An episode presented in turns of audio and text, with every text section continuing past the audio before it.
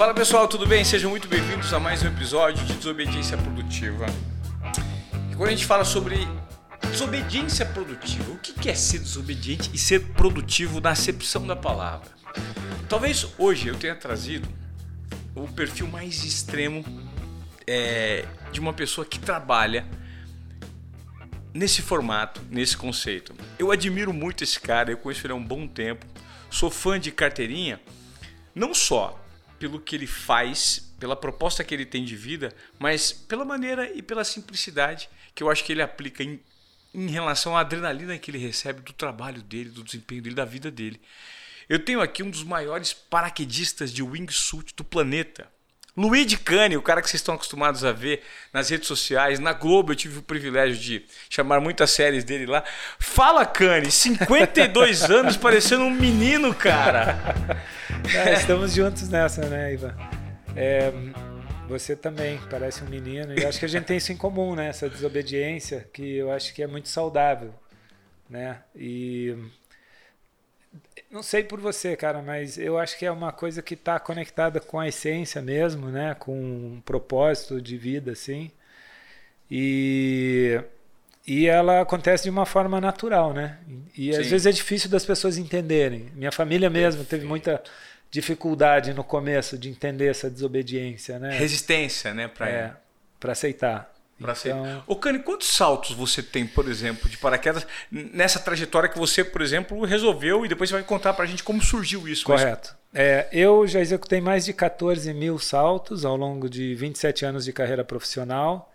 A maioria desses saltos, saltos inovadores, né, de coisas experimentais, sempre puxando o que tem de mais perigoso no esporte e com uma Estatística de zero incidente. Eu nunca quebrei uma unha saltando de paraquedas. Zero, cara. Zero, é.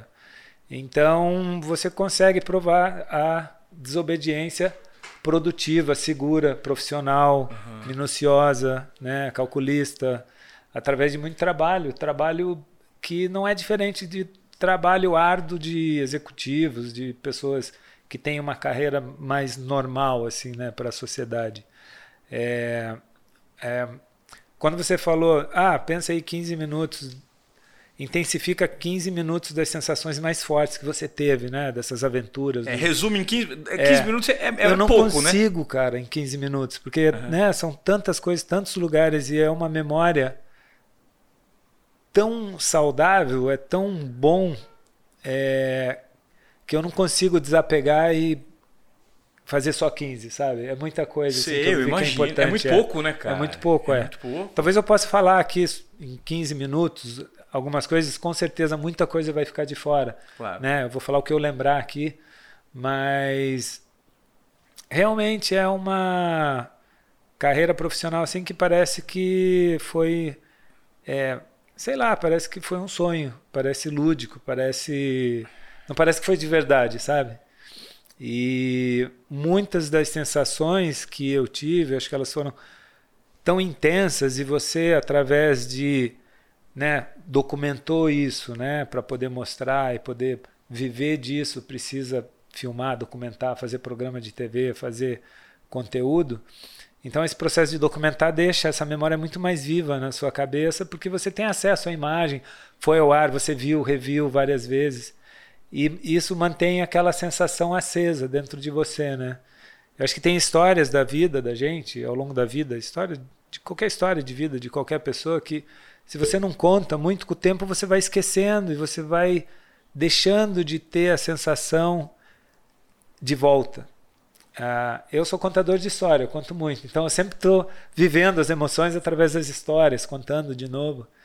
E realmente é um privilégio, é uma sensação muito boa você poder.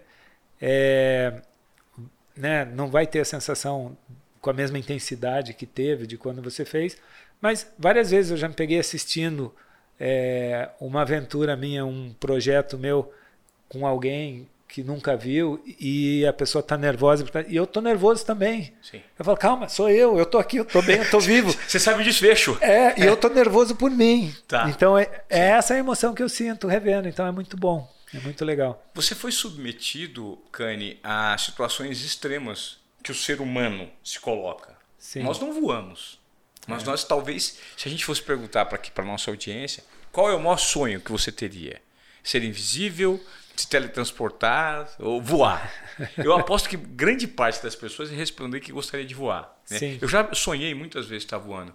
E você é alguém que subverteu, de certa forma, não sei se subverteu, mas compôs com a física uhum. essa lógica de fazer com que o ser humano voasse. Porque você voa. E você você está na pele de raríssimos, assim, pouquíssimos seres humanos que têm essa habilidade, que desenvolveu, praticou e que seguiu uhum. essa, essa, essa, essa trajetória de escolher voar. Sim. Cara, e como, como é isso? É, eu acho legal colocar uma, um dado estatístico. Hoje, no mundo, é, se estima que tem 80 mil pessoas saltando, ativas, através das confederações. Você tem que ter um registro para saltar. É, então, é em torno de 80 mil ativos saltando. Se você pegar desses 80 mil saltadores do mundo inteiro, é, a maioria faz como um hobby, não é profissional. Se você pegar quem compete profissionalmente, do nicho e tal, é mais uma porcentagem.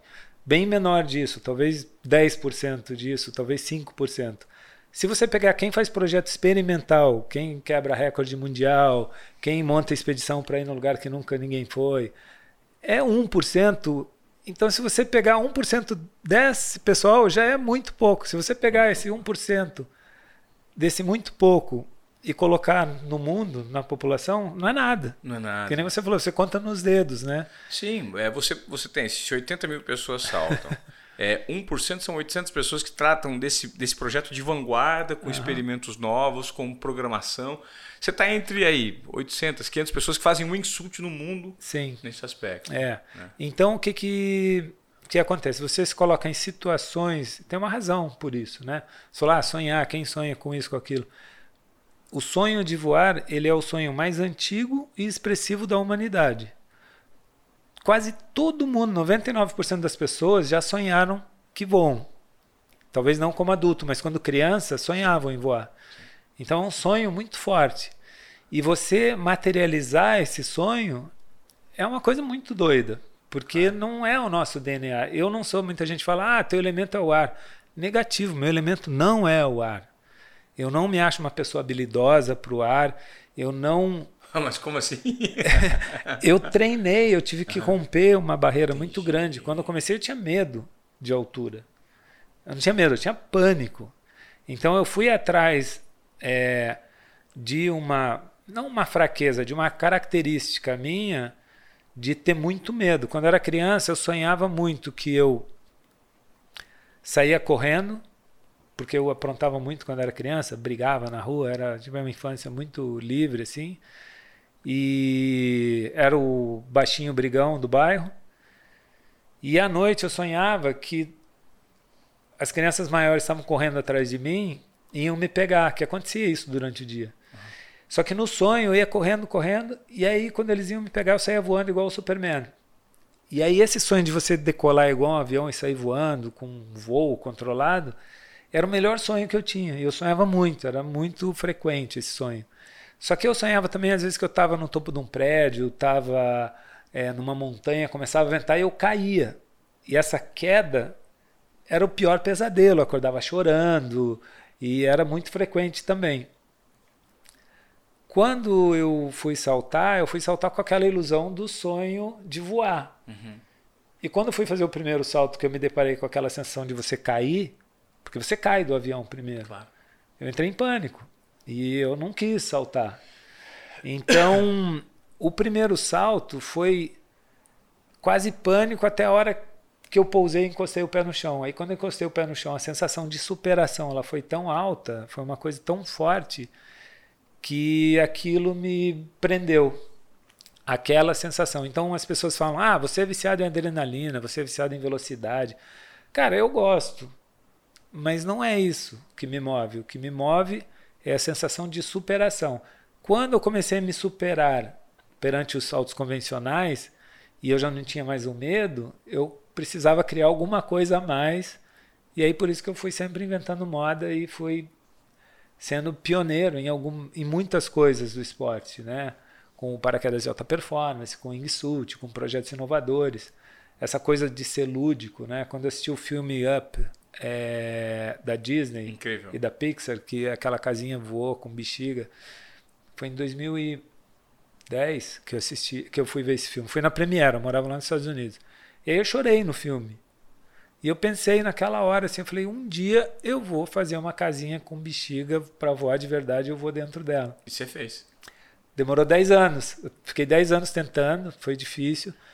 E eu fiz. Então tem essa coisa de ser lúdico, de gostar de imagem, de querer filmar. Então ali uma coisa foi dando suporte para outra, né? Porque se fosse ficar só no radical, no extremo, é um esporte de altíssimo risco, né? Morre muita gente. Eu conheço muita gente que morreu praticando. Então se fosse só isso, eu acho que eu já teria desistido. Mas é uma combinação de coisas ali que está ligado à minha essência, que não é tipo assim, ah, o ar é o meu elemento. Eu não me acho uma pessoa talentosa para o ar, eu treinei muito, eu soltei muito para vencer Entendi. esse medo e eu conheço atletas que são muito mais talentosos do que eu. A época que eu competia, é, sei lá, eu fazia 300 saltos de treinamento antes de uma competição, tinha cara que fazia 20 e competia igual. Então, tem o um lance assim de você querer muito também, né? É, é o mindset de crescimento, né? É. Você é, alcançou tudo que alcançou por conta do nível de dedicação que você colocou naquilo para querer se superar. Eu não tenho dúvida disso, mas está muito ligado ao coração, né? A coragem, né, vem do coração. Coração, coragem. Né? Então essa coragem assim é muito engraçado porque as pessoas na rua, né, falam muito Pô, coitada da sua mãe, pô, você é muito corajoso, parabéns, você é corajoso o tempo todo. E eu fico assim, cara, demorou 51 anos para eu ter coragem de ter um filho, eu não sou tão corajoso uhum. assim. Né? Cada um é corajoso por um segmento. Eu, não, claro. eu sempre quis ser pai, sempre adorei criança, sempre fui crianceiro. Todo mundo, meu, você vai ser um paizão, você, né? Papariquei o filho de todo mundo. É, e ser pai mesmo eu demorei para ter essa coragem. Que loucura. Então é é o, sei lá, é o, são as escolhas, né, eu acho. E depois que você foi pai, mudou alguma coisa na sua cabeça em relação ao nível de preocupação que você passou a ter com a sua profissão? Sim, mudou completamente. E é engraçado isso, porque eu, as pessoas me cobram muito isso, né? E agora, você é pai? Então o pessoal vê o Noah e fala, ah, vai ser paraquedista. Tipo, na hora eu já penso assim, cara, não, ele não vai ser paraquedista. Espero que não. Mas se ele quiser, eu vou dar todo o meu apoio. É, mas eu acho que eu tenho uma. É, um, eu me sinto muito sortudo de conhecer muitos profissionais dedicados em muitas áreas diferentes. E eu quero expor o NOA a tudo, desde esporte, ser todos os esportes de água, de terra, de ar, de uhum. tudo que ele quiser fazer, é, de arte, de música, de é, de tudo, para ele ter a oportunidade de escolher, experimentar um pouquinho de cada coisa e escolher. E não não estou falando que é errado, mas eu não quero colocar ele embaixo da minha asa e falar, vai passarinho, voa. Eu quero que ele escolha. É, honestamente, é, isso é uma preferência minha, mas não tem nada a ver com o que vai ser ele que vai escolher. Eu prefiro que ele não seja paraquedista profissional, uhum. que ele salte por hobby, enfim. É, mas se ele quiser, eu vou apoiar da melhor maneira possível. O que mudou com relação a eu aceitar riscos depois de ser pai, mudou tudo. Então as pessoas falam, ah, você não vai mais saltar. Não, não é assim também, porque é, muita coisa que eu faço, que um monte de gente acha que é perigoso, não é perigoso. Entendi. Até estatisticamente é zero perigoso. Então, para fazer os saltos convencionais, de paraquedas, a experiência que eu tenho, eu me sinto mais, muito mais seguro saltando do que Pegando o carro para ir no supermercado. Pegando o carro para ir no supermercado, andando de Uber, com o motorista é. dirige mal, várias coisas. Então tenho um controle dentro do que eu faço, assim que eu posso fazer algumas coisas ainda que são relativamente seguras uhum. e eu não posso deixar de ser quem eu sou. Então, assim, de 1 a 10, o risco de 1 a 10 nos projetos que eu faço, que antigamente costumava ir a 10, 8, 9, e tinha os projetos de menos risco também, todos agora vão ser de baixo risco. Uhum. Então são mais causas como o projeto das sementes que eu fiz recentemente, Incrível. 100 milhões de sementes. A gente está com um projeto para tirar plástico do oceano, que envolve saltos simples de, é, de risco baixo. Uhum. Então, esses projetos eu me sinto muito à vontade. Uhum. O primeiro salto que eu fiz depois que ele nasceu, ele tinha quase um ano. Eu fiquei quase um ano sem saltar. Uau. E aí eu fiquei todo tenso. Como é que eu vou me sentir? Era salto simples. Eu fui Tava no helicóptero normal, sabe? Não me senti nem um pouco assim, ah, eu pode acontecer alguma coisa comigo e meu filho, como não. vai ser? Foi totalmente normal, assim, totalmente relaxado, não fiquei nervoso. E, e até agora tudo que eu tenho feito relacionado a salto, a voo, é bem tranquilo. Ô Cani, a, a perspectiva é, de vida, quando eu falo, a, a perspectiva é o seu olhar para a vida, para a natureza, para os elementos desse planeta, né? Para a questão física, inclusive. Ele passa a, ser outro depois que você atinge essa quantidade de tempo exposto, exposta a esse, esse tipo uhum. de ocupação, né? Esse tipo uhum. de atividade. O que, que é para você saltar? O que, que significa? Você já teve abstinência de saltar? Assim, é, é, é, muito confortável, é essa sensação de queda livre, de ter controle, por exemplo, quando você está num wingsuit. Uhum.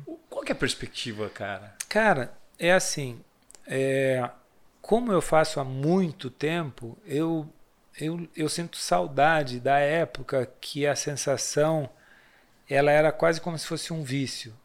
Hoje não é mais. Como se fosse uma droga, né? Como se fosse uma droga. Parece que você precisava daquilo, sabe? Era...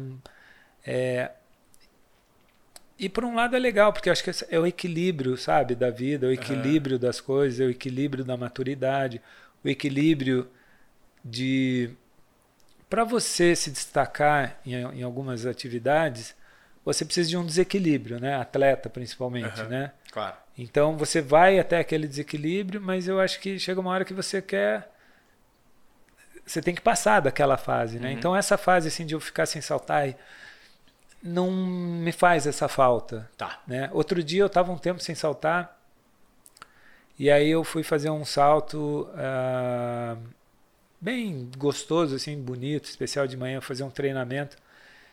E aí eu estava sentindo assim aquela sensação de volta, você vai falar, cara, como é gostoso isso, é. sabe? Pô, aí eu lembrei como que eu me sentia antes e como eu estava me sentindo naquele momento. Sol, natureza. De manhãzinha, voando lá da Pedra da Gávea ali, o sol nascendo, Rio de Janeiro, aquele, aquela coisa linda, sabe? Uhum. O mar. A, e, e eu falava, cara, que vida rica isso e tal. Mas eu não preciso fazer isso todo dia mais. Tá. Antigamente eu, eu precisava. Todo dia? Precisava fazer todo dia. Saltava de segunda a segunda, né? Na época que você está mais aprendendo, eu acho, né? Uhum. Aquele vício, né? Tipo, como eu não faço mais. Parei de competir em 2005. Então, não é aquela performance que eu tenho que estar tá melhorando, sabe? Aquele pouquinho para ganhar, para poder é, subir no pódio. É, não tem mais aquela.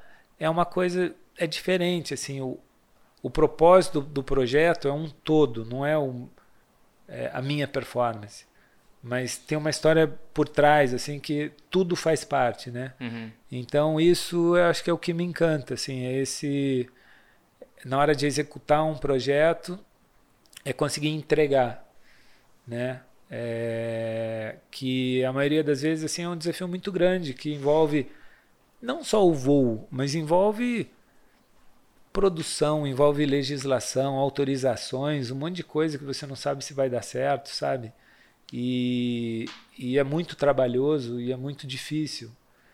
Então, é muito mais difícil do que as pessoas imaginam. O, o bastidor, né? O bastidor, é. levando em conta esses projetos todos, essa, essa, infinidade de projetos que você já fez incríveis, de wingsuit, de ações, iniciativas relacionadas ao meio ambiente, enfim, o que, que te provocou mais medo? E mais medo do ponto de vista de desafio, né? Porque medo é medo todo mundo tem. Uhum. Né? O mais medo ou menos medo é, medo é relativo. Mas o que, que foi mais desafiador nessa trajetória? Cara? Ivan, é mais desafiador assim em termos de sentir medo. Cara, eu conheço pouquíssimas pessoas que sentiram mais medo do que eu. Eu sou uma pessoa que sente muito medo. É, E não é medo de brincadeira, é medo de verdade. É medo de passar a noite inteira acordado com dor de barriga, com medo de ir no dia seguinte. Noite inteira? Noite inteira, sem pregar o olho, em pânico. É muito desconfortável, porque o medo, ele não é prazeroso. Medo de morrer é uma sensação muito ruim. Porque é um estresse, não é legal. Faz você odiar o que você está fazendo, sabe? É, um, é uma montanha russa na tua cabeça. Aí um momento você está com muito medo, você está se questionando por que, que eu estou fazendo isso, sabe? Pô, que idiota que eu sou, que, que coisa maluca isso, qual o sentido disso? Aí daqui a pouco você está, pô, mas eu treinei, mas eu dediquei uma vida, eu estou qualificado, eu só vou se o tempo tiver, se as condições estiverem boas, tem uma equipe aqui cuidando de mim, sabe? Tipo, relaxa. E eu acho que esse lance de você criar um medo maior do que é o medo real, é saudável isso, para você permanecer vivo. Então, eu acho que essa é uma característica minha, assim, de às vezes até ser criticado pelo meio, de gastar muito recurso, de, é, de tudo, de tempo, de dinheiro, de tudo para fazer as coisas, que eu poderia fazer de uma forma mais simples, mas eu prefiro errar para mais e, e, e sempre estar tá vivo. Entendi. Né? Então é esse caminho que eu sigo, assim. Já me questionei várias vezes de continuar ou não, mas eu lembro de situações assim, cara, de eu sentir um medo que é, era quase um pânico, assim, sabe? De tipo, você. Exemplo. Cara, exemplo. É, a gente fez uma expedição é, no ano de 2000, isso. E nós éramos quatro atletas, pilotos de fábrica, da maior fábrica de paraquedas do mundo. E aí a gente fazia uns projetos malucos e tal. E a gente tinha voado no ano anterior é, nas encostas do Monte Eiger, na Suíça. É. Fomos os primeiros do mundo a voar a proximidade com paraquedas de alta performance. Uhum. E aí no ano seguinte a gente foi para a montanha mais alta é, da Europa, que é o Mont Blanc. Todo mundo conhece. Fica em Chamonix, na França. E, cara, por algum motivo na época a gente queria muita neve, a gente decidiu ir no inverno. E a gente decidiu pousar no topo do Mont Blanc. A altitude? É quase 16 mil pés. Então dá quase 5 mil metros de altura. Metros. E é muito frio e o ar é muito rarefeito e as condições são muito épicas, extremas né, nesse lugar. Então a gente chegou lá e, e ficou 17 dias estudando o lugar, fazendo uns voos mais simples e, e conquistando a confiança dos pilotos de helicóptero lá da, dos Alpes. Os Alpes ali, a região França, Itália e Suíça têm a, divisa ali, são as regiões que têm os melhores pilotos de helicóptero do mundo. Do mundo? Do mundo. Os melhores do mundo em resgate de montanha ficam ali no pé daquela montanha chamada Matterhorn, que é, sabe a caixa do chocolate to, to, Toblerone? É. Aquele triângulo? Vocês vão ter que editar isso. Como é que é o nome do chocolate? Toblerone. Toblerone. É Toblerone? É. T-O-B. É. Toblerone, é esse mesmo. Toblerone. Então, a, aquela montanha do chocolate Toblerone, o Matterhorn, é votada a montanha mais bonita do mundo é. de beleza. E ali no pé daquela montanha tem uma operação de helicóptero, que eles são referência, referências do mundo, de resgate, são os melhores do mundo. Então, ali no norte da Itália também tem uma operação muito na, na, Suíça, na França. E quando você fala referência, é porque voar de helicóptero perto de uma montanha é completamente diferente de voar de helicóptero. Totalmente diferente, com a altitude, com os ventos, com tudo, né? E eles vão muito perto, assim, é muito técnico. É assim. muito técnico. E qualquer e... falha ali, o helicóptero bate. É. E os caras lá são os melhores do mundo, assim, então eles realmente são, são muito bons. E a gente ficou 17 dias lá usando o conhecimento de montanha desses caras, aprendendo, e falando, ah, a gente quer fazer isso, o que, que vocês acham? Os caras, vocês são malucos. Sério, caras, né? é, vocês querem fazer isso. Enfim, longa história curta. É, o que eu vivi com esses quatro atletas foi uma experiência muito forte, assim, porque é, na primeira tentativa a gente teve uma falha de comunicação com o piloto. É, que ele é francês, né? E o francês não gosta muito de, de falar o inglês. E ele deu a, a, a, a direção do vento para a gente. Eu, a gente não sei qual que foi a falha, porque eu não era a pessoa responsável de fazer o PS. PS é o ponto de saída da aeronave. Tinha um atleta mais experiente que eu, que era o Clint, que era do meu time. Eu era o menos experiente dos quatro atletas na época. E aí o cliente foi fazer o ponto de saída onde você sai em referência ao topo do Mont Blanc. Então, se você pegar os Alpes, né, que ali estava um dia clássico, você via tudo. É... Desculpa, o dia clássico foi no dia seguinte. Nesse dia estava meio Nubladinho. vento forte, meio nublado. E de cima você vê essas montanhas. Então, no helicóptero, é, sensacionalismo nenhum. É 30 graus negativos, o helicóptero sem porta, você respirando oxigênio a 22 mil pés de altura. É, então o teu corpo ali, a tua mão dura, você precisa dela para acionar a abertura do paraquedas. Então, assim, você está com muito medo, né? Num ambiente hostil que não é o seu, né? Até então eu entendia muito menos de montanha dos Alpes do que eu entendo hoje. Eu devo ter feito umas 20 expedições depois dessa, né? Essa foi a segunda. E aí a gente saiu com um vento negativo, ou seja, o vento, a gente saiu e para voar para o topo do Mont Blanc, a gente teve que voar contra um vento de 25 nós, que já é errado. Hoje em dia eu não salto com vento de 25 nós para fazer um, uma coisa tão precisa e técnica como essa.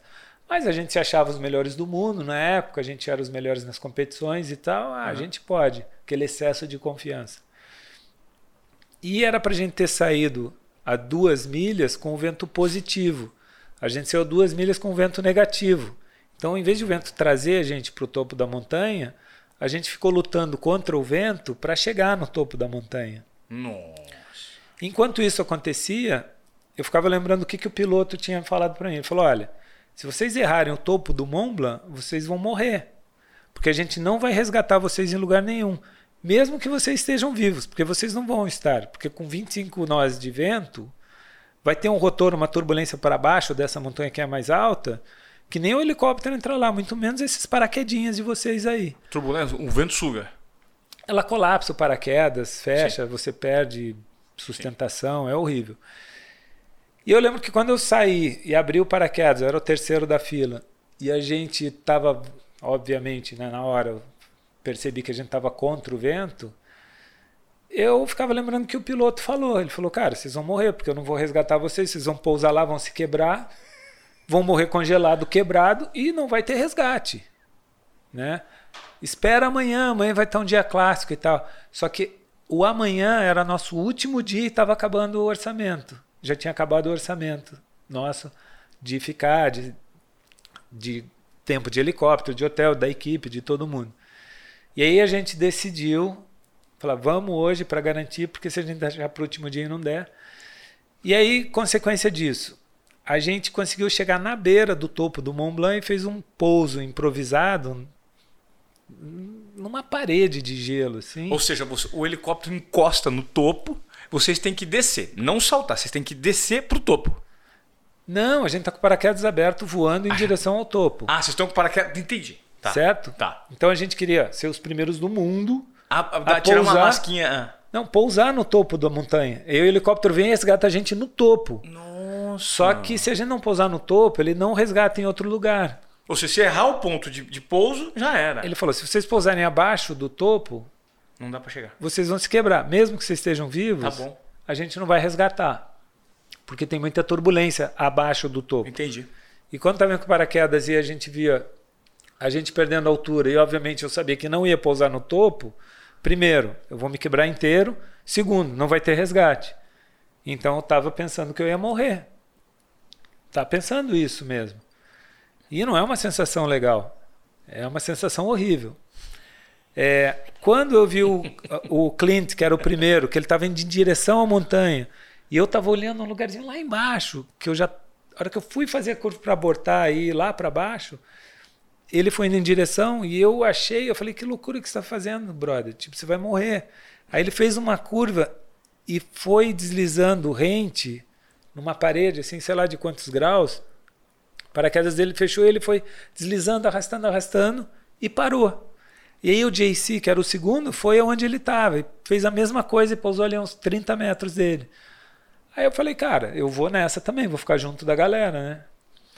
E aí eu fui e fiz a mesma coisa, o Jim, que estava vindo atrás de mim, fez igual. É, quando eu bati, que tinha nevado muito, estava muito fofa, porque não foi um pouso bem feito, né? Com pouca sustentação. Então eu dei uma porrada na neve, entrei com a neve até o peito, quase assim. Meu paraquedas parou ali, eu não me machuquei nada. Só que eu lembrei que tem os crevices, que eles falaram que é muito perigoso você pousar perto de um crevice. Que, que é um tem crevice? 300, é uma rachadura no meio da neve, assim. Ah. Que se você cai ali, já esquece, já era. E o meu paraquedas saiu e eu olhei tinha um crevice daquele gigante do lado. Então eu sabia que eu estava numa zona de risco muito grande. E aí o helicóptero veio, resgatou eles, né, que a gente pousou, sei lá, uns 400 metros abaixo do topo. Então ele veio, resgatou os três, e eu esperando ali, eu desconectei o meu paraquedas, porque a avalanche, se cair tudo, tipo, se cai o lado que está meu paraquedas, ele, ele me puxa. puxa. Então já desconectei, fiquei solto.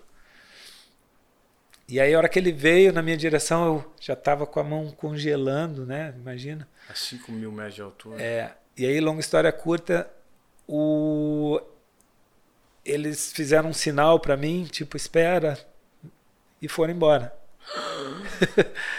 é, Meu Deus. Você é, ficou sozinho? Eu fiquei sozinho. E aí eu, eu já entendi o que, que era que estava acontecendo. Eu estava numa área que se o helicóptero viesse me pegar, o downwash da pá do helicóptero ia causar uma avalanche. E eu ia cair lá para baixo com tudo. E aí eu fiquei pensando, eles vão mandar algum tipo de resgate, né? Não sabia qual que era. Quando eles foram isso, nessa operação, eles trabalham com isso, com resgate. Né? Ainda bem que a gente está num lugar que tinha uma estrutura. Eles já passaram, porque era 40 minutos de voo até o, o heliponto, hum. a, a, a base, os hangares deles. Eles já passaram um rádio chamando um helicóptero menor, que tinha um Dawash menor, que é o Lama, que é justamente para esse tipo pra de tipo salvamento, é, para ir me buscar. Então, acho que eu fiquei uns 20 minutos sozinho só. E aí quando chegou esse helicóptero, eu já estava, não sentia a mão, já estava, né, na e ele não pousou ali, ele manteve uma altura e aí eu segurei no esqui do helicóptero, igual o filme do James Bond. Ele não pousou, você não, pendurou? Eu pendurei no esqui e aí ele foi decolando comigo e eu falei, meu, o cara vai embora comigo assim mesmo? E aí saiu voando comigo pendurado no esqui. E com a mão dura de E gelada. com a mão dura gelada. E eu tentando segurar aqui e aí nisso o cara lá pegou no meu pulso, outro cara me pegou, eles estavam presos dentro do negócio, me puxaram para dentro.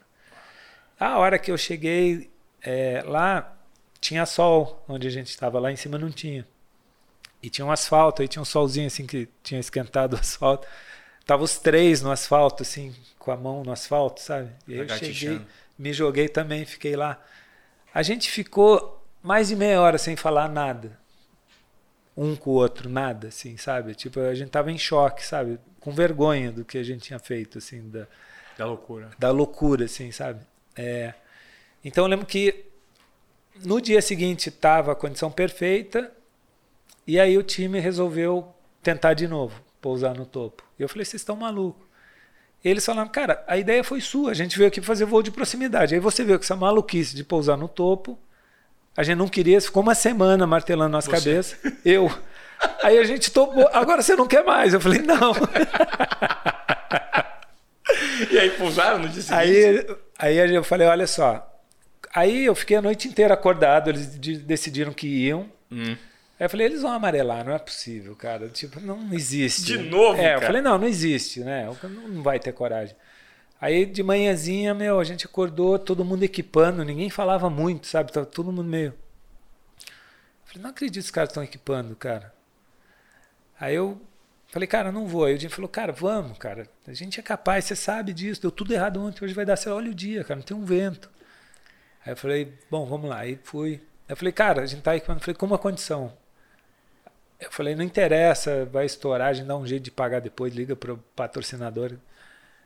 Eu quero pousar no topo primeiro, descer, eu quero andar lá em cima, ver como é que é, subir no helicóptero. Eu quero fazer o ponto de saída, eu, e aí eu topo ir. Tá bom. Eu falei, beleza. Aí ele pousou lá em cima Eu desci, aí andava, né? Vinha até aqui assim, mais ou menos. Eu dei, sei lá, seis passos, eu não conseguia voltar, porque eu larguei o oxigênio no helicóptero, ah. não... de falta de ar. Seis passos? Cara. Seis passos. Aí para voltar, já para subir, já foi.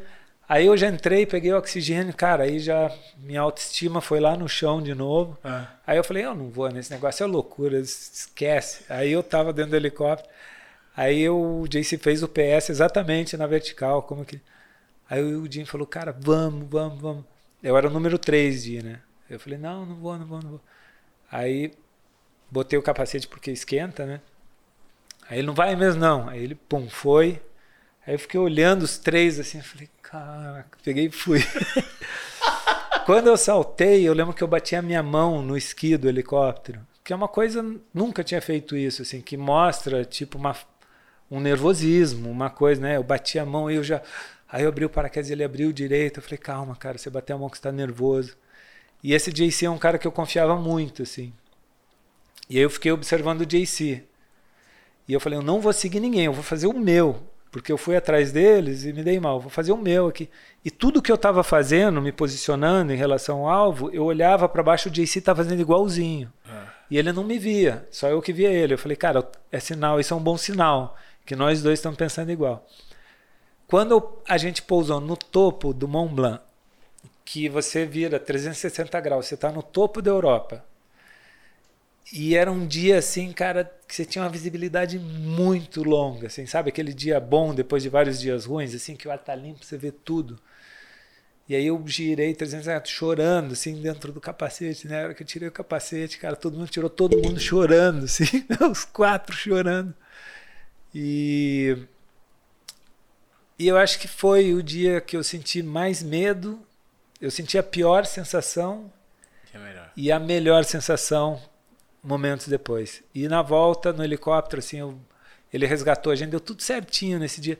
Eu lembro eu voltando com a porta aberta, assim, eu ficava pensando, cara, eu tenho que trazer minha mãe aqui um dia, eu tenho que trazer, sabe? É, Alguém um dia aqui para é, experimentar o que você viu. É, né? para ver isso, cara. É, foi um dos dias mais felizes da minha vida e foi um dos dias que eu senti mais medo da minha vida. Então eu acho que a minha vida sempre precisou disso, assim, você sei lá, cutucar o que mais te incomoda, o que mais te dá medo, o que mais te causa estresse, o que mais te causa desconforto para poder sentir o oposto depois. Ou seja, você mapeava o que era o mais difícil a ser feito e ia lá, superava. Eu acho que talvez o medo, é, Kanye, ele seja a, palavra é, mais que, que mais é, tem energias é, é, é, o que resume mais o que as pessoas sentem é, o, o, que metrifica a sociedade que a gente vive uhum. o que bloqueia pessoas o que motiva pessoas. Medo é uma palavra chave na sociedade que a gente vive né? É é verdade é. Eu sei, cara, eu não sei por que, que eu aceitei passar tanto medo. Eu me questiono sempre, sabe? Me questionava, né? Porque eu não me coloco mais nas situações depois do, do Noah. Não é uma situação que eu pretendo me colocar. Mas há um, bom tempo já, assim, os projetos foram evoluindo, né? Você vai é, criando maturidade. Isso que eu te contei foi no, no ano de 2000, né? Ou seja, fazem, faz 23, 23 anos, anos né? O último medo muito grande que eu passei foi muito medo. Foi no Brasil, no Cristo Redentor, quando eu passei de wingsuit voando ali próximo do Cristo. E eu raspei no Morro do Corcovado por conta de ego, de me achar o melhor do mundo, de estar tá muito confiante e achar que aquilo era fácil de fazer. Eu cheguei nesse projeto morrendo de medo, porque até então o wingsuit é, você não voava, não voava wingsuit perto de nada, você voava longe das coisas. Você saltava de uma montanha de wingsuit, você voava para longe dela, porque era seguro. Saltava de aeronave, voava né, num, num lugar muito aberto. E aí, quando eu tive essa ideia de passar voando de wingsuit do lado do Cristo, é, e ofereci isso para o Caldeirão na época, com o Luciano, e aí ele falou, não, vamos fazer, vamos fazer. E aí a gente conseguiu todas as autorizações, produzimos tudo e eu cheguei, eu morava fora na época, cheguei no Brasil para fazer os saltos de treino. Quando eu coloquei o wingsuit na época, que não tem nada a ver com o wingsuit de hoje, é muito menos eficiente, O da época. O da época. Que é ano estou falando? 2007. Então, assim, a, o equipamento, a técnica de voo, é, era muito precário, assim, estava muito no começo. Hoje em dia, relativamente é fácil você passar voando perto do Cristo de Wingsuit. Na época, não existia isso. Tá. Então, eu lembro quando eu subi no helicóptero para fazer o primeiro salto, olhando para o Cristo, falar, cara, vou ter que passar voando ali perto dele. Aí fazer uma curva, livrar a montanha. A gente pousava numa casa ali na, no Jardim Botânico, no quintal da casa do Eike Batista. Ah. que era assim, pequenininho e alto, com um fio de alta tensão em volta, sabe? Era um espaço, era só o único lugar que o Insult chegava para poder abrir o paraquedas e pousar ali. Então era bem técnico, bem no limite. Assim, a hora que eu estava dentro do helicóptero, no primeiro salto, falando, cara, eu vou passar em queda livre perto do Cristo, eu estava com um medo, um pânico. Mas eu estava morrendo de medo, assim. Eu estava, por que, que eu fui inventar isso? Eu queria voltar ao tempo para não estar tá aqui. Vamos ter feito aquilo. E quando eu saltei do helicóptero, fui voando com o Insult perto do Cristo, que eu planejei passar a 100 metros da mão dele, no primeiro salto, e eu vou aproximando. E aí no primeiro salto já passei a 10 metros da mão dele. E me senti bem. E aí a minha autoestima falou, cara, isso é muito mais fácil do que eu pensava. Aí eu fiz mais 11 saltos e no dia da filmagem eu tava com a autoestima lá em cima, sabe? Tava tranquilão, tranquilão mesmo. E eu queria uma foto X, e aí no dia de filmar de verdade, eu tinha dois helicópteros filmando, um helicóptero com, com o cara sem porta fazendo foto com uma lente longa. Então meio que deu uma craudiada ali em volta do Cristo. Não era só a minha linha de voo, tinha helicóptero, você tinha que fazer um briefing legal com eles para posicionar um em cada lugar. Aí você vinha voando, pô, aquele cara não está bem onde ele tinha que estar, tá, será que ele vai me atrapalhar o, a turbulência do helicóptero, sabe? E, e tudo isso, Cani, a gente precisa identificar que tudo que você está fazendo precisa ser captado. E para a captação seja feita, tem que ter um estudo do ambiente aéreo, espaço aéreo, para que todos os ângulos sejam previstos né, Sim. com certa antecedência, para que não adianta você fazer e ninguém mostrar. Sim. Dito isso, o que, que aconteceu? No meu primeiro salto, o helicóptero que estava tirando a foto, a hora que eu. Eu estava enca, encascado que eu queria aquela foto. Eu vou te mandar a foto para você. Tá. Eu consegui a foto, mas tá. ela quase custou a minha vida. Sua vida. É. Então, no vou primeiro mostrar salto... a foto aqui. Vamos mostrando essa foto aqui agora. É um conteúdo para você que está assistindo no YouTube. Essa foto está aqui. O Matheus vai colocar na edição essa foto que a gente está vendo agora. Sim. É, eu queria essa foto a qualquer preço. E no primeiro salto, valendo, filmando, eu pousei e fui lá falar com o fotógrafo que estava no helicóptero, um americano. E aí ele me mostrou, não conseguiu. Eu falei, cara, eu sei por que, que você não conseguiu. Porque você não, o ângulo estava errado. Vocês têm que estar tá mais para a esquerda um pouco. É, tá bom. Briefei ele. No segundo salto, a hora que eu saltei, já escaneei os ele, tá errado de novo. Aí sabe o que, que eu fiz? Olha só, que besteira. Só que eu demorei para entender que eu cometi esse erro. Eu vi o helicóptero no lugar errado. O que, que eu falei? Ah, eu sei o ângulo da lente dele, eu vou me colocar onde eu preciso estar tá para sair a foto. Aí o que, que eu fiz? Mudei minha linha de voo e passei do lado da orelha do Cristo, a 5 metros da orelha e 7 metros do ombro, para conseguir ter a foto no ângulo que eu queria. Em linha reta, não na diagonal. Quando eu saí para frente do Cristo, pensei, pô, consegui a foto, que eu fui fazer a curva para levar o Morro do Corcovado. Em uma fração de segundo, você percorreu uma distância longa, a 200 e tantos quilômetros por hora de wingsuit. A hora que eu fiz a curva, aquela parede reta do Morro do Corcovado tinha acabado. Ali na frente tem meio que uma, uma, ba uma barriga assim na montanha. A hora que eu virei, a minha trajetória está direto na barriga para aquela barriga de pedra. E eu não pensei assim, será que eu vou bater? Eu falei, bati. Eu achei que eu ia morrer. E é muito estranho, porque as pessoas falam, ah, passa o filme da vida. Passa mesmo sabe? Uma sensação, um gosto horrível na boca, assim. E vrr, minha mãe, meus primos, não sei o que, meus primos estavam lá, se, em pessoa, lá no, no, no Cristo, lá em cima. E eu pensei, cara, não, que trauma que eu vou casar nos meus primos, sabe? E muito rápido, eu pensei tudo isso. Pensou. E aí eu não desisti, porque é muito ombro que você usa, ponta do pé, abdômen. E aí eu fiz a posição que eu precisava para sair daquela posição e fui indo, fui indo, sabendo que eu ia bater na pedra. Eu falei, eu vou morrer tentando. E aí eu comecei a raspar na vegetação que tem na pedra o, pe o peito. E o ângulo que eu tava, ele casou certinho. Muita sorte isso. E muita coragem de eu não ter desistido. Porque o ser humano, quando ele vai ter um impacto, o que, que ele faz? Ele se protege. Volta para a posição de feta. Normal, uhum. no acidente de carro, qualquer tá. coisa, todo mundo se protege. E eu não fiz isso, eu fiz o contrário. Então, se desse errado, ia dar muito errado, né? E aí eu fui raspando o peito, e aí aquele matinho passando. E aí, a hora que eu livrei, ainda tinha um arbusto que pegou no meio da asa das pernas, que eu quebrei esse arbusto e ele rasgou ali o nylon. E eu saí voando para fora da montanha, dei a distância que precisava, abri o paraquedas, e a minha mão tremia tanto que eu não conseguia nem pegar o comando do paraquedas. Eu estava amortecido, de medo, de.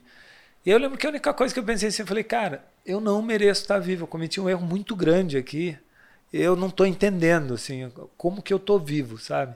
E aí eu pousei pálido, aí o pessoal veio comemorar. Eu falei, não, eu quase morri. Como assim? Eu raspei na pedra. Os caras, quem raspou na pedra? Você tá maluco? Aí eu falei, olha meu macacão aqui. Aí, meu, ninguém ficou pálido. Era para fazer mais cinco saltos de filmagem. Eu falei, eu não tenho condições psicológicas de saltar. Eu fiquei um mês sem condições é, emocionais de salto, tentando entender o que, que tinha acontecido. E foi justamente isso, você controlar as emoções. Ter medo demais, você entra em pânico. Eu sei que é bem clichê falar isso. O medo te salva, né? Mas é bem isso, assim, você não pode também estar com a autoestima muito alta, sabe? É, Super-herói existe em filme, em história, em quadrinho. Na vida real não existe. A gente fala muito de confiança, né, Kanye? Quanto mais confiante você é, mais corajoso você fica. Mas até que ponto, eh, você está tocando num, num, num, detalhe muito importante, até que ponto essa confiança ela é positiva? Né? É. Que é exatamente levando em conta essa. Você estava muito confiante? Sim. É o equilíbrio que é difícil ter, sabe? Essa combinação de você. E é só o tempo, a experiência que te dá isso, sabe? Não tem como. Por isso que o, o talentoso, numa atividade de altíssimo risco, como o voo de proximidade de um insult, que tem um, a estatística dele é ruim, sabe? Qualquer pai, por exemplo, o Noah, se ele falar, ah, pai, eu quero ir passar uma temporada na Suíça, na Noruega, na França, fazendo voo de proximidade de wingsuit. Eu não vou proibir ele de fazer isso, mas vai partir o meu coração. Por quê? Por conta da estatística. Estatisticamente, você não quer que teu filho pratique uma atividade que 15% das pessoas que praticam morrem. É, nesse caso, proximidade né? de wingsuit é 15%? É 15% hoje, já foi pior. Já foi mais de 20%. Então, é... então assim, é, eu aceitei esses riscos, né, numa época que eu era mais jovem, que é, era a minha onda, e eu sobrevivi. Por quê? Porque eu soube parar, né? Tem um ditado que, que, que diz, que eu não vou lembrar agora, daqui a pouco eu lembro e eu falo, que basicamente fala assim: não existe a bold de corajoso, bold and old jumper. Se o cara é muito corajoso é, e muito arrojado, ele não se torna o tempo todo, ele não se torna um experiente, um veterano. Claro.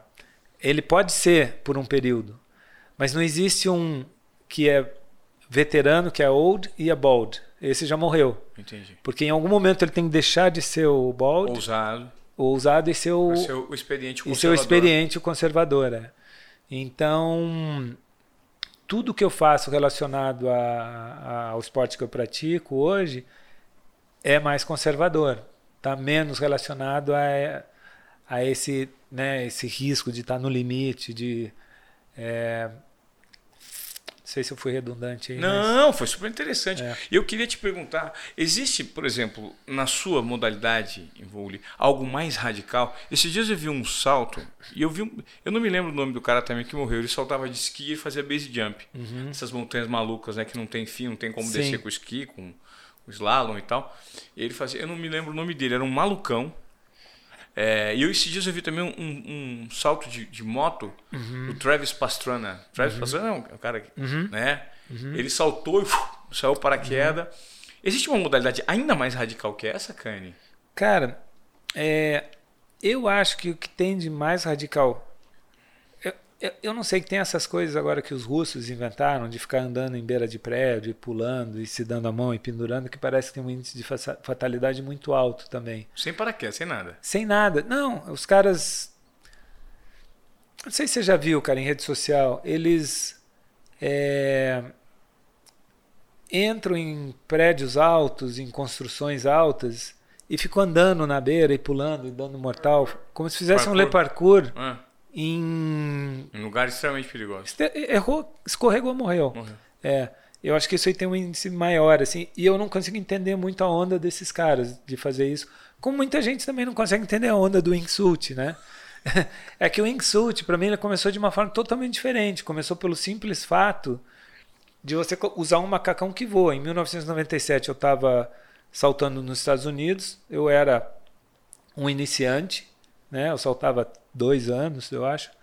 E eu encontrei lá um ícone do esporte, que esse cara ele é como se fosse o Pelé do paraquedismo. É Patrick de Gaillardon, é um francês de família nobre, engenheiro de aerodinâmica, inteligentíssimo, um cara com recursos financeiros ilimitados para fazer o que ele queria e ele me inspirou muito, porque ele inventou o sky surfing, ele inventou o insult, ele foi um gênio do esporte assim. E aí eu vi ele saltando lá e fui pedir para tirar foto, fui tietar ele. Ele, pô, Brasil, galera, né? Gosta da gente. E aí ele estava fazendo um treinamento lá na, na, na Califórnia e e aí eu meio que não fiquei amigo dele, tipo, tietei ele ali e conversava entre um salto e outro, às vezes estava na mesma decolagem. Aí antes de ir embora ele falou, cara, é, você é arrojado, né, pelo número de saltos que você tem, você está mandando bem nos pousos já e tal. Você tem vontade de voar em Sult? Eu falei, claro. Ele era o único do mundo que fazia. Ele tinha um protótipo dele. Ele falou, cara, ele é um francês grandão, assim, de 1,90m, sei lá. Aí falou, cara, eu fiz um para minha namorada, mas ela não tem coragem de usar, ela tem o teu tamanho. Se quiser, eu te empresto. eu falei, eu quero. e aí eu comecei a saltar de wingsuit, assim, então eu sentei com o segundo protótipo do mundo, assim, né? Então eu comecei lá no início do wingsuit Caramba, mesmo. É. E aí tem toda uma evolução, eu fui evoluindo de uma forma tudo que eu peguei para fazer no esporte, o base jumping, né? O pessoal hoje começa a fazer mal salta de paraquedas, faz meia dúzia de saltos e vai ah. pro base jumping. Eu fui fazer o meu primeiro, tinha 8 mil saltos. Com base jump? É, eu esperei. Ele é mais, ele é mais radical o base jump? É mais perigoso, né? É mais perigoso. É, e antigamente era mais perigoso ainda, evoluiu muito, mas. Então tudo que eu fiz, assim, apesar de eu. Né, ah, pouso com o menor paraquedas do mundo, homologuei esse recorde algumas vezes. Não, não é um, um, um paraquedas amarelinho? É, o último foi um amarelinho, é. Você, você desce num. Você desce um. Em velocidade de queda livre. Igual um corpo caindo, na mesma velocidade. Às vezes até mais, por conta do da força G que você apoia nele. É. E quando ele está com o nariz para baixo, ele é tão fininho, parece uma navalha indo para baixo. Você consegue ir mais rápido do que uma pessoa caindo de barriga, é. Queda livre. E, e quando eu comecei com essa loucura de pousar com o menor paraquedas do mundo, eu homologuei esse recorde quatro vezes. Aí eu fazia, aí um americano tirava de mim, eu fazia, um espanhol tirava, eu fazia, enfim. É, isso foi fazendo o esporte evoluir muito em termos de material, em termos de é, precisão, velocidade, equipamento. E, num geral, todos os paraquedas diminuíram. Hoje todo mundo salta com paraquedas bem menor por conta disso, de desbravar, né, isso e provar que, né, tirar o pano preto das coisas e tal. Então, mas sempre tudo com uma progressão assim muito grande, sabe, com planejamento, com tudo. Então, por exemplo, essa ocasião que eu te contei do Mont Blanc e a ocasião que eu te contei do Cristo, isso não é comum na minha carreira profissional. Isso aconteceu quatro vezes durante minha carreira profissional toda. Tem quatro histórias assim né, da minha vida profissional. É, no treinamento para quebrar o recorde mundial de velocidade em queda livre, eu perdi uma viseira, explodiu do meu rosto a 500 km por hora. E aí me cegou em queda livre, porque a essa velocidade, imagina o vento que faz com o seu olho. 500 km por hora? É, eu tenho o recorde mundial de velocidade em queda livre a 552 km por hora. E nos treinos era muito normal estar acima de 500. Mas como é que você consegue essa queda livre nessa velocidade? É com o apoio desse paraquedas? Não, sem paraquedas. Isso aí você está numa posição chamada streamline, que é de ponta cabeça, né? com a ponta dos pés para cima. Então você está como se fosse um míssil em direção à terra.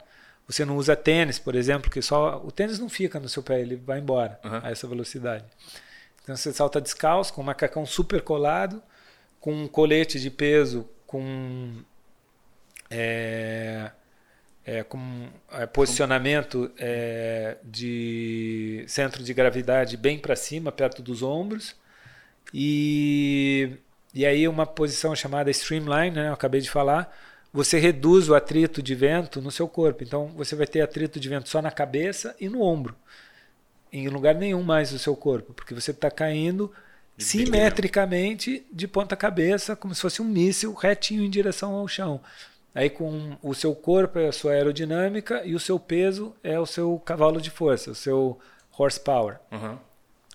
E aí eu fiz mil saltos de treinamento só disso para conseguir tirar o recorde de um inglês. Que eu sou pequeno, né? Eu peso 65 quilos e o cara que tinha o recorde, sei lá, pesa 90 quase. Então isso ajuda muito. É, mas por outro lado, ele colocava, sei lá, 15, 20 quilos de peso e eu quase dobrava o meu peso com, com peso. Eu, a minha saída, eu saltava pesando 115 quilos. Nossa. Só que eu tenho a estrutura de né, 65, 70 Sim. quilos. Então, é, foi muito árduo é, esse processo de eu conseguir homologar esse recorde. Eu treinava muito. E num desses treinamentos, quando eu estava já perto da altitude de você começar a desacelerar essa velocidade para poder diminuir para 270, 260, para tolerar a abertura do paraquedas. Se ele abrir antes disso, você quebra a coluna.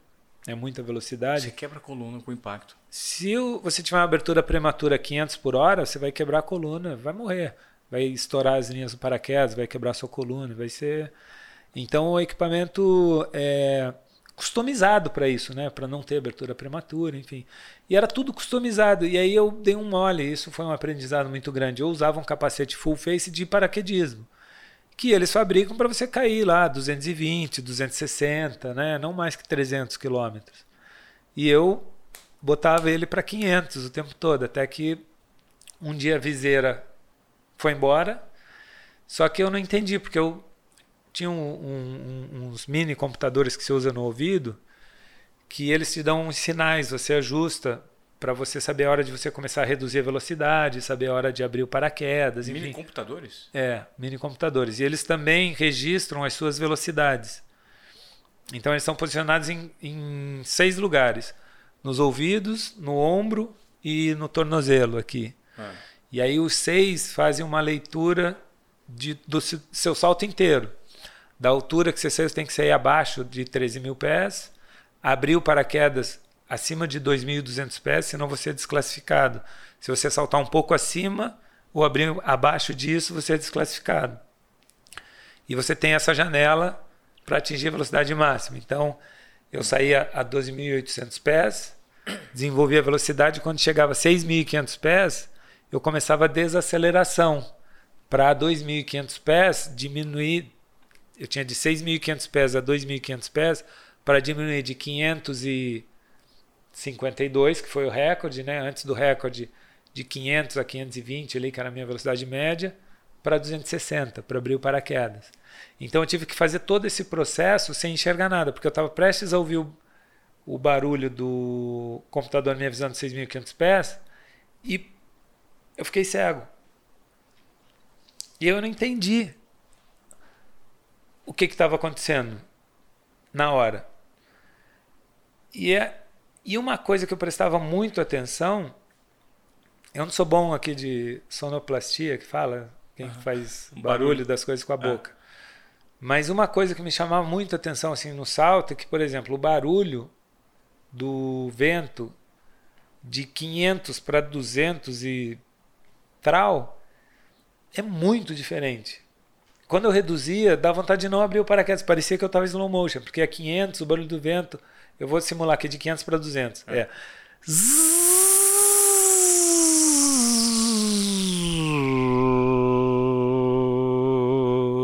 Então, quando ele estava estável, eu sabia que eu já podia abrir o paraquedas, que eu não ia tomar uma porrada machucar a coluna. E aí, cego, o que, que eu fiz? Eu usei esse barulho, mesmo cego, para fazer a desaceleração, abrir o paraquedas. E como eu sempre gostei de paraquedas de alta performance de voar rápido, eu só estava com paraquedas pequeno, mesmo pesando 115 quilos. Então, meu pouso era, meu, um torpedo, assim. Eu precisava muito de todos os meus sentidos para pousar com segurança, porque eu vinha arregaçando, fazia barulho, as linhas do paraquedas, tudo. E, e aí eu tô eu embaixo de um paraquedas de alta performance, cheio de peso, cego. E aí, cara, na hora, filme da vida de novo, falei, cara. Eu pensei isso, Ivan. Tenho até vergonha de falar, mas eu pensei exatamente isso. Falei, cara, tomara que eu morra, porque eu não quero ficar tetraplégico dando trabalho para os outros, sabe? Eu fiquei pensando isso, assim. Eu Nossa. falei, cara. E aí, eu vou andar meio freio, né? Teu instinto de sobrevivência tá meio freio. E aí começou, tava tudo meio branco. E eu vi uma linha. E aí o cara, o que, que é essa linha? Aí eu percebi que era o horizonte. E a visão começou a voltar. Tudo meio turvo. E aí eu identifiquei esse horizonte. Cadê o aeroporto? Cadê o aeroporto? Comecei a escanear, comecei a enxergar. E aí o aeroporto estava lá, eu fiz uma curva e vim. E deu tempo de eu chegar no aeroporto, mas eu não pude fazer o procedimento de pouso que eu preciso para ganhar velocidade e pousar bem com esse equipamento. Uhum. Então eu vim na estica, acertei a grama só que eu vim sair capotando assim uns 80 metros assim. Nossa. E aí a hora que eu parei, já tinha ambulância de stand-by, já veio ambulância, veio todo mundo. E eu parei sentado. E a primeira pessoa que chegou em mim falou: "Cara, você quebrou alguma coisa?" Eu falei: "Não, tô bem." Eu falei, Como assim está bem, cara? O que aconteceu? Você viu capotando aqui. Eu falei: "Cara, não sei. Eu é, fiquei cego."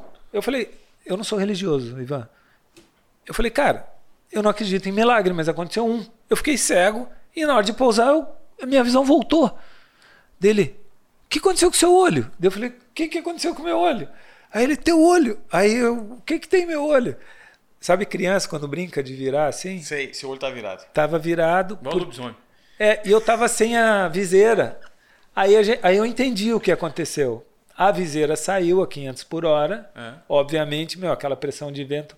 Porque quando eu pousava dos treinos, eu sempre pousava com o pescoço, onde tem exposição de pele, mão e pé, vermelho, que esquentava de um jeito bem desconfortável. Eu estava acostumado, não chegava a queimar, mas ficava muito vermelho, quente mesmo. É, é o atrito, né? É o atrito do vento na pele. Então, quando esse vento pegou de forma né, brusca ali no meu olho, causou esse. Aí me levaram para o hospital, fui lá, fiz exame e tal, não sei o quê. Dois dias depois estava treinando de novo. E essa é mais uma história de sobrevivência. Só que essas histórias de sobrevivências, elas, eu saí ileso, né? É, é, nunca quebrei nada, nunca precisei ficar em hospital por conta de. E são quatro. Eu não vou contar a última aqui porque vai, vai demorar muito, mas é, fora isso, se você pensar, a gente está em 2023, 2007 foi a última do Cristo. Então, na primeira metade da minha carreira profissional, quando eu era mais arrojado, era mais jovem, eu passei por essas situações. De 2007 para cá, nunca mais aconteceu isso. Eu continuei fazendo os projetos da mesma forma, fiz muito mais projetos depois disso, muito mais, muito mais mesmo. Então, acho que tem um processo de você ganhar experiência e você quer só o tempo e é a vivência que te dá. Não interessa o quanto talentoso que você é, o quanto que você tem a oportunidade de estar com os melhores, de tudo. Tem uma coisa que você tem que conquistar que é só o tempo que te dá. Então, acho que por conta disso, desse risco, que eu teria medo, por exemplo, do meu filho seguir a minha carreira, né? Desse período, assim, que eu acho que é uma coisa que todo mundo passa por isso. E eu acho que nesse período tem um elemento sorte ali que ajuda muito. Então, eu costumo falar que quando eu fiz meu primeiro salto lá em 1995, é, eu, tá, eu tinha dois jarros, um cheio e um vazio. Esse do lado direito aqui estava cheio do quê? De sorte. E o do lado esquerdo estava vazio do que? De experiência. À medida que esses eventos foram acontecendo, tudo que eu falei, o que, que eu fiz? Eu tive muita sorte, né? O treinamento, tudo entrou em plano ali, tudo, é um conjunto. Mas a sorte também. Então, quando aconteceu isso, o que, que eu fiz? Eu fui lá e tirei um bocado de sorte daquele vaso. E em algum momento ela acaba. Né? Claro. Só que se você é esperto, você usa essa sorte para quê? Para aprender. Né? Para aprender sobre isso, para é, refletir, para estudar o que, que aconteceu e, ó, consecutivamente transforma em experiência. Então hoje, o meu vaso aqui, que quando eu comecei estava cheio, ele está simplesmente vazio, não tem nada nele. E você não está disposto a apostar mais nada porque está vazio. Até os anjos da guarda, que minha mãe acende vela e tal, eles não estão, eles estão já de férias, já, já se aposentaram. Meu, não tem mais nada a ver com esse cara aí, cara. Vai por si, que eu já. E é interessante, né, Kanner, porque hoje, se você fosse usar a seu favor todo o conhecimento, experiência que você tem, poderia ser o contrário. Você fala, não, hoje eu faço tudo, já, já passei por tudo. É exatamente o contrário, não dá mais para fazer muita coisa. Desculpa não seguir a sua linha de raciocínio. Eu dei assim, uma pescada é, Hoje, você é um cara extremamente conservador uh -huh. em relação às, às aventuras, ao, a esse risco que você se submete. Você poderia usar isso, se você tivesse um outro tipo de cabeça, a seu favor. Não, eu Sim. tenho credencial para fazer isso, eu sei fazer. É, é exatamente o contrário. Não, isso eu não faço mais. É exatamente o contrário. É isso aí mesmo. Não faço mais. É. Uhum. Você conseguiu fazer tudo isso, Kanye, por conta, acredito que é um esporte muito complexo, do ponto de vista de custo, de patrocínio é, assim, para a gente entender, né? Uhum. Como foi, cara, para financiar tudo isso, para colocar tudo isso para rodar, para você ganhar dinheiro, para você ganhar esse Porque isso, primeiro, é muito difícil ser feito. Alguém que se propõe a se submeter a essas condições. Sim. E segundo, para custear e para fazer com que isso seja uma profissão, meu é irmão. É muito difícil, Ivan. Tem um ditado que os paraquedistas falam, que eles falam assim, cara, é, tem um jeito só de você ficar milionário sendo paraquedista é você ser bilionário. Porque, porque é um esporte que você só gasta dinheiro, né? É, envolve combustível, envolve avião, envolve...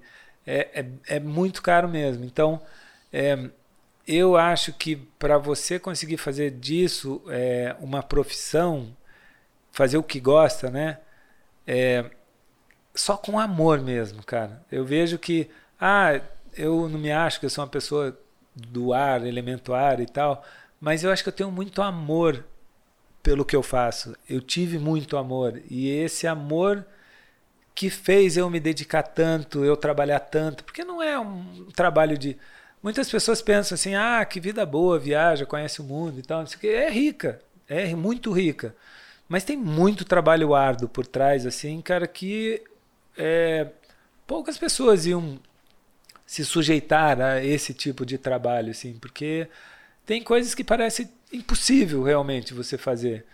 E eu e como qualquer profissão assim, eu acho que o, o importante é você saber é, se associar a pessoas certas, né? É muito importante, por exemplo, hoje, quando eu vou fazer um projeto, a decisão de saltar no dia ou não, de correr o risco, ela não é mais minha. Ela é de uma equipe. Eu monto uma equipe, então tem um meteorologista ali, tem um rigger, o cara que é do equipamento, que tem um cara de efeitos especiais. Depende do projeto, cada projeto tem demanda profissionais diferentes. E eu acho que eu aprendi a me conectar com esses profissionais, conseguir ter acesso aos melhores para poder fazer com segurança. E com relação à parte de é, prospecção de projeto, de conseguir verba, conseguir patrocínio, isso tudo é muito difícil. A negociação, que não é só do patrocínio, aí tem a negociação com a Rede Globo, com a Globosat, com os programas, com tudo. Aí tem um patrocinador, aí você tem que pisar em ovos. É muito interesse ali que você tem que dividir e cuidar do interesse de todo mundo. Tem o teu interesse, tem o interesse da galera que está trabalhando com você. E, e eu fiz muita coisa é, para poder me provar. Eu trabalhei muito de graça antes de começar a ter receita financeira, sabe? Então, assim, sempre ia fazer o projeto, põe tudo no projeto. Eu vendi um projeto B, eu quero entregar um projeto A, sabe? Então a ideia sempre foi essa. É, vou dar um exemplo bem simples assim, que aconteceu recentemente. Nem todo projeto sai do papel. Há seis meses atrás eu fui contratado pela Fórmula 1 para fazer um pouso em um carro em movimento no final da reta Nossa. no GP do Brasil aqui, um carro conversível. Ai, que loucura. É. Já fiz isso várias vezes, Sim. inclusive lá no EE já. É, é, no EE você fez. É. E aí tem um amigo meu que é um piloto de paraquedas de alta performance, que a gente fazia isso muito lá nos Estados Unidos. Eu confio nele, ele, ele, o mérito é dele. Ele coloca o carro onde eu tenho que estar e eu pouso no carro ali a 80, 90, 100 km por hora no banco do passageiro. Então esse ano fui contratado a fazer na Fórmula 1 em Interlagos, no final da reta, no meio do é paddock, né? Sim. E da arquibancada principal, é apertadinho ali. Pensa a responsabilidade, ao vivo, 20 minutos antes da largada. Nossa. E aí tem todo um treinamento ali, aí tem o espaço aéreo, tem um monte de coisa. E aí, cara, é, ao longo desse processo de fazer tudo, eu estava com a minha equipe pronta, 22 pessoas, gente dos Estados Unidos, de outros estados, do Rio de Janeiro, de Minas, é, pronto para a gente fazer o treino, fazer dois saltos de treino ali. E a e aí a Fórmula 1 criou uma questão de um seguro que era impossível conseguir no Brasil.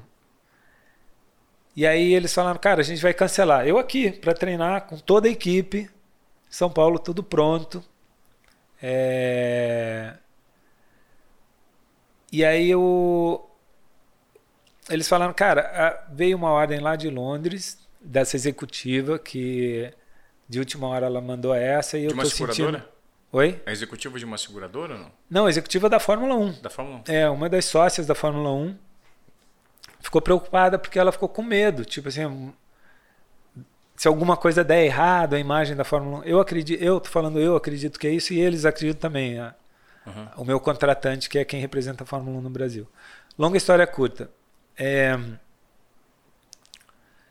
eles é, pediram um seguro em cima de todos os seguros que estavam já no contrato. Tudo, entreguei tudo. Seis meses de trabalho, literalmente. É... E aí pedi um seguro X, de um valor X.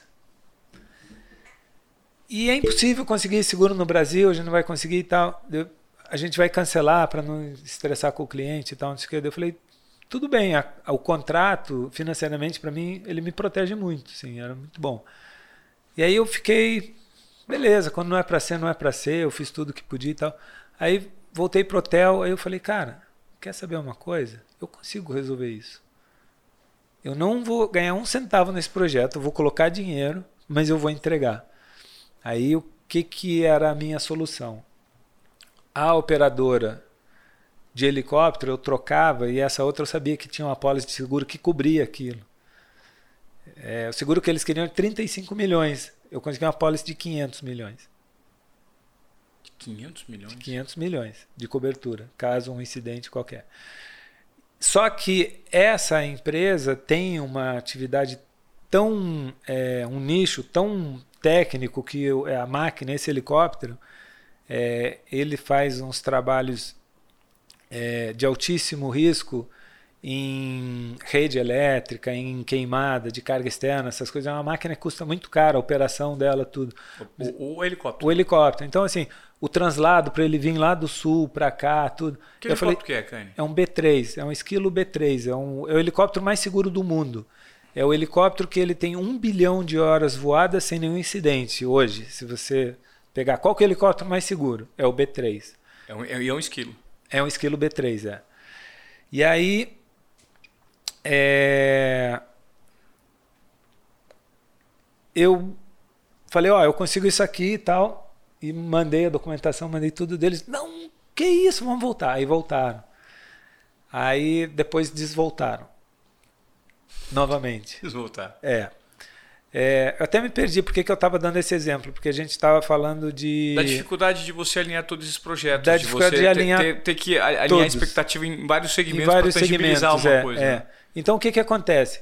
Eu estava disposto a sair da minha zona de conforto financeira, que financeiramente ia ser muito melhor para mim, para ir para uma é, situação ruim financeiramente que eu não preciso fazer isso mais, né, como um veterano e tal. Mas é o meu espírito, é, é esse comprometimento que eu tenho com a entrega, sabe? Tipo Entendi. assim, eu gosto muito de entregar. Eu acho que, que hoje, se falar o que, que você mais gosta da sua profissão, o que eu mais gosto da minha profissão é ver a cara do cliente na hora da entrega, sabe? A hora que você Entendi. dá o audiovisual pronto e eu gosto de colocar e ficar, eu não fico olhando porque eu já vi, né? E ficar vendo o cliente, como é que está a cara dele, sabe? Isso que me isso que mais me move, eu acho. Assim, Pô, cara, mas isso aí é performance, né, cara? Uhum. Você teve uma vida pautada em performance que qualquer erro resultava na tua vida. Sim. É impressionante, cara. Eu acho que aqui hoje, pra gente, com esses exemplos, você deu uma aula de como lidar com o medo, né? De como se apropriar das suas características, de como você jamais deixar a sua autoestima elevada é, fazer com que você cometa erros. No seu caso, que você chegou a cometer e passou um fio um fio, fio da navalha ali da, da tua vida. Você não está aqui hoje com a gente, né? É. Compartilhando essas histórias. Então é uma. Você não tem nenhum livro, cara? Não. Mas, é, mas eu tudo é, Não é ainda, é, mas. É, mas eu acho que pode ser muito interessante. Uhum. E eu acho, Cani, assim, os seus feitos, eles poderiam ser, eles são compartilhados pelo histórico, né? Na captação uhum. que você tem, que é muito rica. Agora, é, o mindset por trás de quem construiu todo esse, esse caminho, toda essa trajetória, cara, tem muita riqueza aí que pode ajudar empresas, corporações, uhum. justamente por, por conta dessa perspectiva que você passou a ter, né? Sobre a importância da vida, a importância do treinamento, a importância da excelência, uhum. qual é o limite que você deve ou não deve ultrapassar. Né? Sim. É algo muito. É.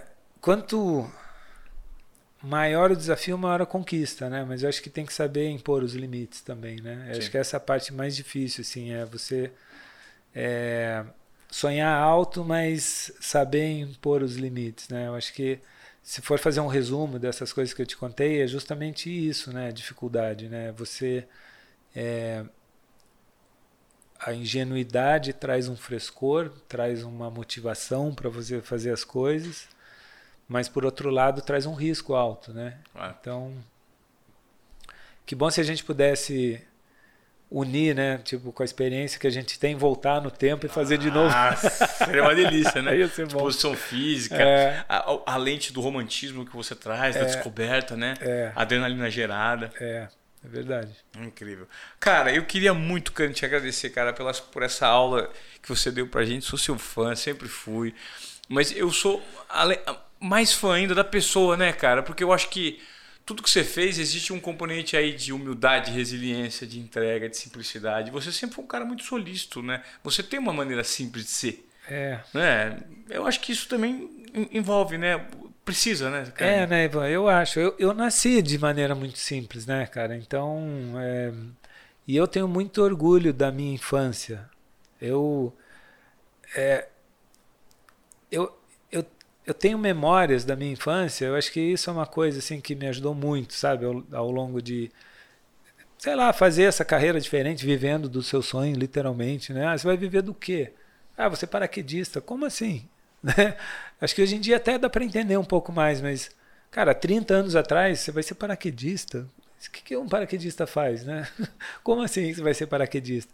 Então acho que a minha infância me ajudou muito assim a estar tá conectado com isso, né? Porque eu é, não tive influência de familiares, de amigos, de nada, né? Eu, eu fui atrás e achei uma coisa que eu gostava justamente por ter essa liberdade de ser jovem e, e ter sido um, é, livre de compromisso, de pai e mãe querer que se faça isso ou aquilo. Então acho que isso me deu, ao mesmo tempo que a infância foi difícil, né? Muito simples, mas foi muito rica. Então acho que a riqueza está né, nas coisas simples. É, muita gente acha que é, é glamourosa né, essa vida de paraquedista, de viajar o mundo, de estar em helicóptero caro, de fazer projeto, de gastar muita grana com viagem, com projeto, com equipe, com essas coisas todas. Mas, cara, acho que as melhores memórias que eu tenho assim de relacionamento, de vida, foi na época que as coisas eram sofridas, assim, que eu vivia do esporte para o esporte, não tinha um centavo no bolso, viajava, dormia de favor na casa dos outros E foram as experiências mais ricas que eu tive, assim, de relacionamento, de pessoas verdadeiras, é, de tudo isso. Então, eu acho que esse lance, assim, da... É, de conseguir manter a, a, simplicidade com as coisas, eu não sei se eu sou tão simples assim, mas eu fico muito feliz de você me enxergar dessa forma, porque eu acho que é, é muito valioso ser simples, né? E, e muito legal. A maior sofisticação é a simplicidade, né? É, né? É. é. A maior sofisticação é a simplicidade. E acho que a genialidade está muito ligada à simplicidade, né? Porque uhum. muitas vezes, assim, cara, é, eu vi em, sabe, projetos super difíceis, assim, é a coisa simples que resolve, né? Não é a coisa complexa. É, é. é o poder do óbvio, às vezes, né? Sim. Legal, hein, Cani? Pô, obrigado, meu, por vir aqui compartilhar suas histórias. Obrigado eu pela oportunidade. Não, cara, pô, eu não queria passar o desobediência produtiva você um dia. Eu sempre lembrava de você, cara, preciso trazer o Cani, preciso trazer o Cani. Só que você tem uma. Você tá hoje aonde? Você tá no, fora do Brasil, você fica não, mais fora. Não, você fica no Rio, né? Você eu tá tô no Rio, Rio é. Algo, mas tá viajando muito o mundo ainda? Eu viajei pouco, desde que o Noah nasceu. Ah. Eu. Ah, praticamente tirei um tempo para ser pai. Eu demorei para ser pai, planejei muito, uhum. fiquei né, muito tempo sonhando com isso. É, eu tenho uma questão pessoal com, é, com um pai que foi embora de casa quando tinha 5 anos e não voltou mais. Eu fui Seu encontrar. Pai? Meu pai é. E eu literalmente conheci, reencontrei o meu pai quando tinha 42 anos. Nossa, cara. E aí ele morreu dois anos depois. Então, essa questão de abandono de pai Acho que por isso vem um pouco da minha rebeldia, fala bastante assim, né, de, dessa rebeldia toda e dessa desobediência, né? Uhum. É, então é uma coisa que que eu sempre carreguei comigo e sempre tive medo, né, de ser pai. E mas sempre fui muito conectado com criança, assim, a minha essência tem muito a ver com criança. Então o, o Noah é, foi muito planejado, foi muito esperado por mim e e aí eu tirei um ano paisático. eu fiquei muito no Rio, é. E tá, e tá virando criança, porque a primeira coisa que ele fez quando ele chegou aqui no carro foi subir naquela. Um escorregador eu vou testar. Eu nem a hora que eu pisquei, ele passou na rota, ele já saiu, ele deu dois passos, ele já tava lá em cima. Quando eu peguei o telefone, ele já tinha descido. Ele falou, não, desce de novo. Porque não deu tempo de eu pegar o telefone para gravar. E ele já tinha descido de novo. Mas e... sabe por quê? É. Porque o meu sonho é o meu sonho é ter uma casa que tem uma escadona e um escorregador para você não precisar descer, para você escorregar, escorregar, de volta. Um dia eu vou ter, cara. É. Aí quando eu cheguei aqui eu vi, não tinha como não ter não É, você tem pouca intimidade com a tal da gravidade, né? Ô Cani, obrigado, meu irmão. Foi um prazer receber você aqui. E eu gostaria de agradecer você que veio até aqui no nosso podcast. Talvez nós tenhamos trazido aqui hoje o perfil mais extremo no que diz respeito a lidar com medo, adrenalina na profissão porque é uma profissão que requer muito isso.